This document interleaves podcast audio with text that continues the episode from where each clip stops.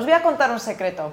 Eh, yo empecé buscando mi casa, cuando buscaba la mía propia, teniendo en cuenta unos tips que me había dado precisamente la persona que tengo aquí al lado, Iván Ruiz en relación a la distribución de la casa porque todo eso influye. Así que me he tenido que traer a Iván aquí al programa con nosotros para que nos cuente a todos qué es el Feng Shui y para hacerle unas cuantas preguntas en relación a, este tema. Bienvenido Iván. ¿Qué Muchas gracias. ¿Cómo bien, estás? Bien, todo bien. ¿Todo bien? Pues vamos a empezar por lo básico, ¿qué es el Feng Shui? La pregunta del millón, ¿no? Pues yo siempre digo que el Feng Shui es una técnica que solamente tiene 3.000 años, eh, pero sí que es verdad que es desconocida. Solamente lleva 3.000 años eh, manejándose por los chinos y lo han utilizado para, sus cosechas, eh, los emperadores para sus decisiones más importantes, pero sí que es verdad que en Occidente se ha trabajado, utilizado poco, pero sí que es verdad que cada vez hay una tendencia mayor a, conocerlo, a implantarlo, a, tomar decisiones a la hora de comprar o alquilar como decías tú, eh, teniendo en cuenta ciertas cosas que, mm, que, nos influyen en nuestra vida. Al final, el Feng Shui es una técnica que maneja la energía de los espacios donde vivimos o trabajamos para eh, ponerla a favor de las personas que, que, lo habitan, que los habitan, esos espacios. Iván, ¿cómo, ¿cómo, tenemos que leer una distribución de una vivienda? ¿Qué, ¿Qué, tenemos que fijarnos? Cuando vamos a ver una vivienda, en, si estamos en estándares Feng Shui, ¿qué tenemos que fijarnos? ¿Qué es lo que tenemos que mirar? Pues mira, yo es importante la vivienda, por supuesto, pero es importante también el exterior, incluso a veces más, ¿no? Eh, hay que tener en cuenta muchas veces qué edificios tienes al lado, qué calles tienes enfrentadas, qué... Eh, iba a decir algo obvio, que no tengas un basurero enfrente, ¿no? Eso es mala energía aunque sea feo también, pero es mala energía. Hay gente que dice, no, pero es barato que tengo el cementerio. Tampoco es bueno vivir al lado de un cementerio, es energía negativa. Enfrente de una iglesia, es así. Eh, no, es bueno, no es bueno para negocios. He estado buscando hace poco un, local para, mm, para unos compañeros, unos amigos, unos clientes también, y eh, algunos de los, de los locales que ellos veían por internet, oye, mírame este a ver si tal y cual. Yo decía, ubicaba en, el, en Google, decía, tío, tienes una iglesia enfrente.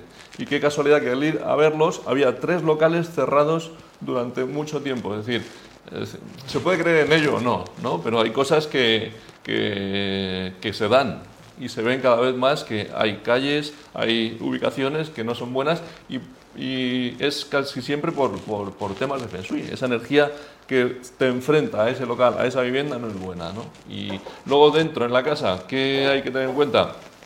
Yo se lo dije a Laura varias veces y cuando hablo con las personas que, que tienen interés en esto, hay que tener en cuenta dónde está la cocina, hay que tener en cuenta mucho dónde están los baños. Los baños son una pérdida de energía mmm, fundamental en las eh, viviendas, en los locales, en los negocios y eso hay que tenerlo en ciertas ubicaciones, preferiblemente no, nunca en el centro. Y aparte, trabajarlos, porque siempre, bueno, pues poner plantas, ciertos colores, porque el Feng Shui se trata de eso, de utilizar materiales, eh, formas concretas para eh, los cinco elementos del Feng Shui que equilibren esa energía para, para que sea la más favorable. Iván, ¿cuándo tenemos que recurrir al Feng Shui para comprar o vender una vivienda? Pues se puede recurrir al Feng Shui para ambas cosas. Yo sí que es verdad que, además ahora yo en, mis propias carnes estoy recurriendo al Feng Shui para comprar una casa. Me está costando horrores, mi intención ya casi es hacérmela a mi gusto porque es que no encuentro casas con buen Feng Shui. He encontrado una hace mm, unos meses, pero sí que es verdad que las circunstancias eh, actuales de los costes de materiales, etcétera, parece que no va a llevarse a cabo la, propiedad, la promoción nos suben el precio, bueno, una locura. O sea que eh, hay pocas casas que cumplan con los requisitos de Feng Shui, pero yo siempre digo que es eh, preferible mirar, si estás buscando, mirar con ojos de Feng Shui ciertos eh, mínimos para que si tú ya los conoces no te metas en alguna casa que, que no cumpla con eso. ¿no? De cara a vender, el Feng Shui se utiliza para equilibrar la energía para nuestro favor, pero también para conseguir nuestro objetivo de vida. Un objetivo de vida, si es vender una casa, pone en marcha ciertas eh, acciones de Feng Shui para, para conseguirlo. Y eso se puede hacer eh, utilizando diferentes técnicas, eh, materiales, minerales, plantas, una serie de cosas, de colores, para acertar en las zonas concretas el color, los materiales exactos para que esa energía sea la mejor. ¿no? Porque hay veces que dices, joder, qué cuadro más bonito, qué pared esa roja que tenemos enfrente, a lo mejor no es el mejor sitio para poner ese cuadro es bonito, está fenomenal, pero a lo mejor en la pared roja tiene que estar, bueno, aquí también, a lo mejor tendría que estar ahí. y eso se calcula con, con unos cálculos, con, una, con la brújula, dependiendo de la entrada de este local, dependiendo de la entrada de la vivienda. ¿no? O sea, el Feng Shui no es fácil de explicar porque caso por caso hay que mirarlo y establecer un poco el criterio a, a, medida, ¿no? a, medida, exactamente, sí. ¿Qué tenemos que tener en cuenta entonces para comprar una, casa? Danos unos tics, hombre, sin profundizar, porque al final que te llamen si no, pero cuéntanos un poquito los puntos básicos para... Pues mira, yo, para mí, fundamental, y también lo sabe Lora, es eh, dónde está la cocina. La cocina y el salón. Ya os lo he dicho a yo creo que dijo alguien también. Eh, importante que los constructores, promotores lo hagan de esta forma, si se puede, ¿no? En adosados a veces no es fácil, pero la cocina tiene que estar a la derecha a la derecha. Tú entras a casa, tiene que estar a la derecha, igual que el salón. ¿Por qué? Eh, hay diferentes escuelas, pero yo posiblemente la que más sigo eh, nos advierte de que esa energía que está al entrar a la derecha, hay veces que si te pones hacia afuera sería a la izquierda, es un poco el debate de si miras hacia afuera, miras hacia adentro, pero entrando a la derecha es la energía dragón de la casa, que es la que pide marcha, caña, movimiento y la energía de la izquierda es la energía tigre de la casa, que es la que pide tranquilidad y calma. Entonces, salón y cocina, que suelen ser los sitios donde más movimiento hay en las viviendas, eh, eh, tiene que estar a la derecha, en la energía dragón. Y a la izquierda, dormitorios, baños, las zonas más tranquilas. Un trastero, eh, si es un chalet, lo que tiene movimiento, un jardín, una piscina, el garaje, es decir, todas esas cosas hay que tenerlas en cuenta porque eh, afectan al final o influyen ¿no? positiva o negativamente en nuestras vidas. Entonces, yo te iba a preguntar por el kit básico, pero pienso que el kit básico del Feng Shui es prácticamente lo que acabas de decir, a no ser que haya que añadir alguna cosa más, fijarnos en la posición de la cocina y del salón, del baño, o sea, cocina y salón a la izquierda, ¿no? Eh, perdón, a la derecha. espera, Mal empezado. Derecha, derecha, Pero bueno, por eso hay que consultar a un consultor de Feng Shui. Exacto. Y después hemos dicho la... Habitaciones y baños a la izquierda. A la izquierda. Pero aparte hay más cosas. Fundamental también, por supuesto, eh, mantener ordenada y limpia la casa, el local, la oficina, lo que sea. Fundamental. ¿Quién no le ha sucedido que cuando limpia su casa, organiza de nuevo otra vez papeles, muebles, oye, se, respira de otra forma, ¿no? Dices, joder, estás cambiando la energía de la vivienda, ¿no? Pues siempre es, un, es, es, fundamental tener eh, la vivienda ordenada y limpia, es el principio fundamental. Luego, aparte, eh, es importante también que, o preferible, que nuestra vivienda, en el plano de nuestra casa, sea lo más regular posible. Hay casas que son esquinas por aquí, esquinas por allá, pues eso no es lo más favorable para el feng shui de la, de la vivienda. ¿no? Entonces, cuanto más cuadradito o rectangular sea una vivienda, mejor. Eso hay que tenerlo también en cuenta. Me había apuntado algunas cosas, menos se me escapen. Eh, cocina y salón a la derecha, como había dicho, dormitorios, tal. Escaleras, si es un chalet, es ideal también que las que suben estén en el lado derecho y las que bajan estén en el lado izquierdo. Es mejor que construyas la casa tú directamente, Jorge, y nos quitamos de, Por supuesto, por eso, por eso al final estoy diciendo que a mí me está costando mucho encontrar una casa construida porque no se tiene en cuenta eso. Entonces, lo ideal es construirla en una zona que habrá que estudiar el exterior, el entorno, y luego aparte hacer el interior eh, de esta forma. O sea que os iré informando si al final construyo con Jorge, ya me gustaría que, lleváramos este tipo de proyectos y, y sería fantástico porque, oye, me dicen, pero hay demanda de cosas de Feng Shui. Cada vez hay más tendencia. Hace 20 años había demanda de profesores de yoga.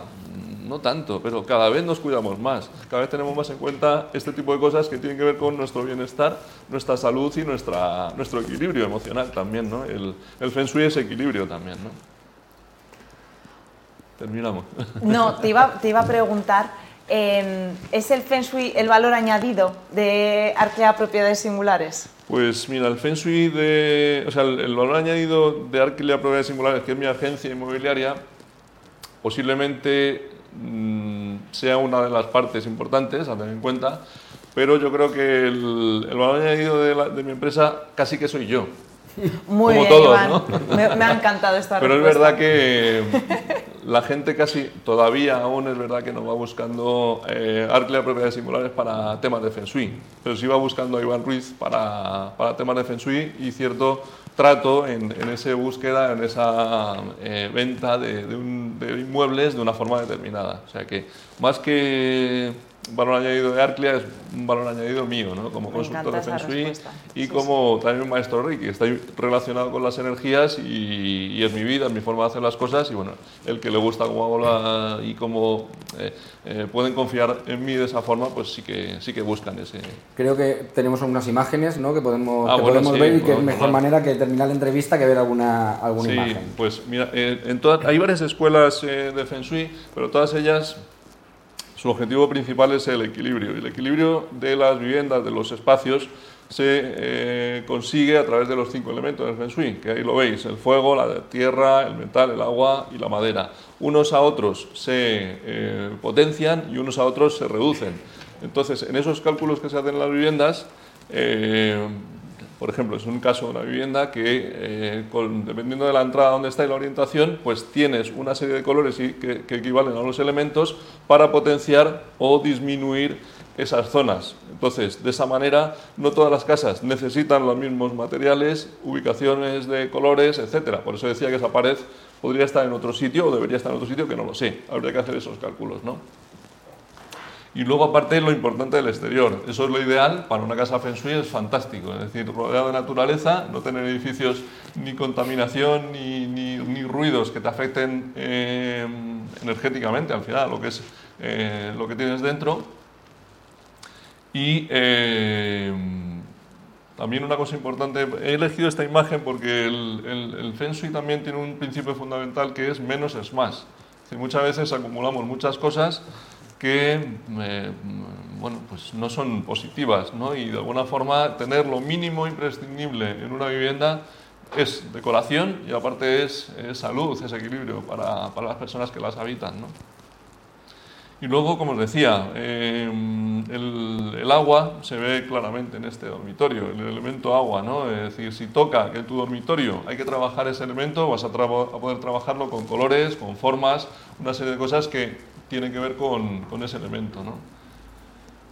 Elemento fuego, pues eh, ahí lo tenéis. Ese, ese cuadro posiblemente no esté bien colocado, pues a lo mejor no sé, o sí, no lo sé, no lo sé. He cogido una imagen aleatoria del tema de, para identificarlo con fuego, pero sí que es importante eh, tener en cuenta que en esa zona que necesitemos ese elemento fuego, pues eh, a mí el rojo me encanta, yo soy, yo soy fuego, y, en, y en, en un salón queda fantástico, pero también puede quedar fantástico en, en otros sitios, en un dormitorio, o, y además en un dormitorio va a, crear, va, va a generar mucha pasión, o sea que eso también hay que tenerlo en cuenta.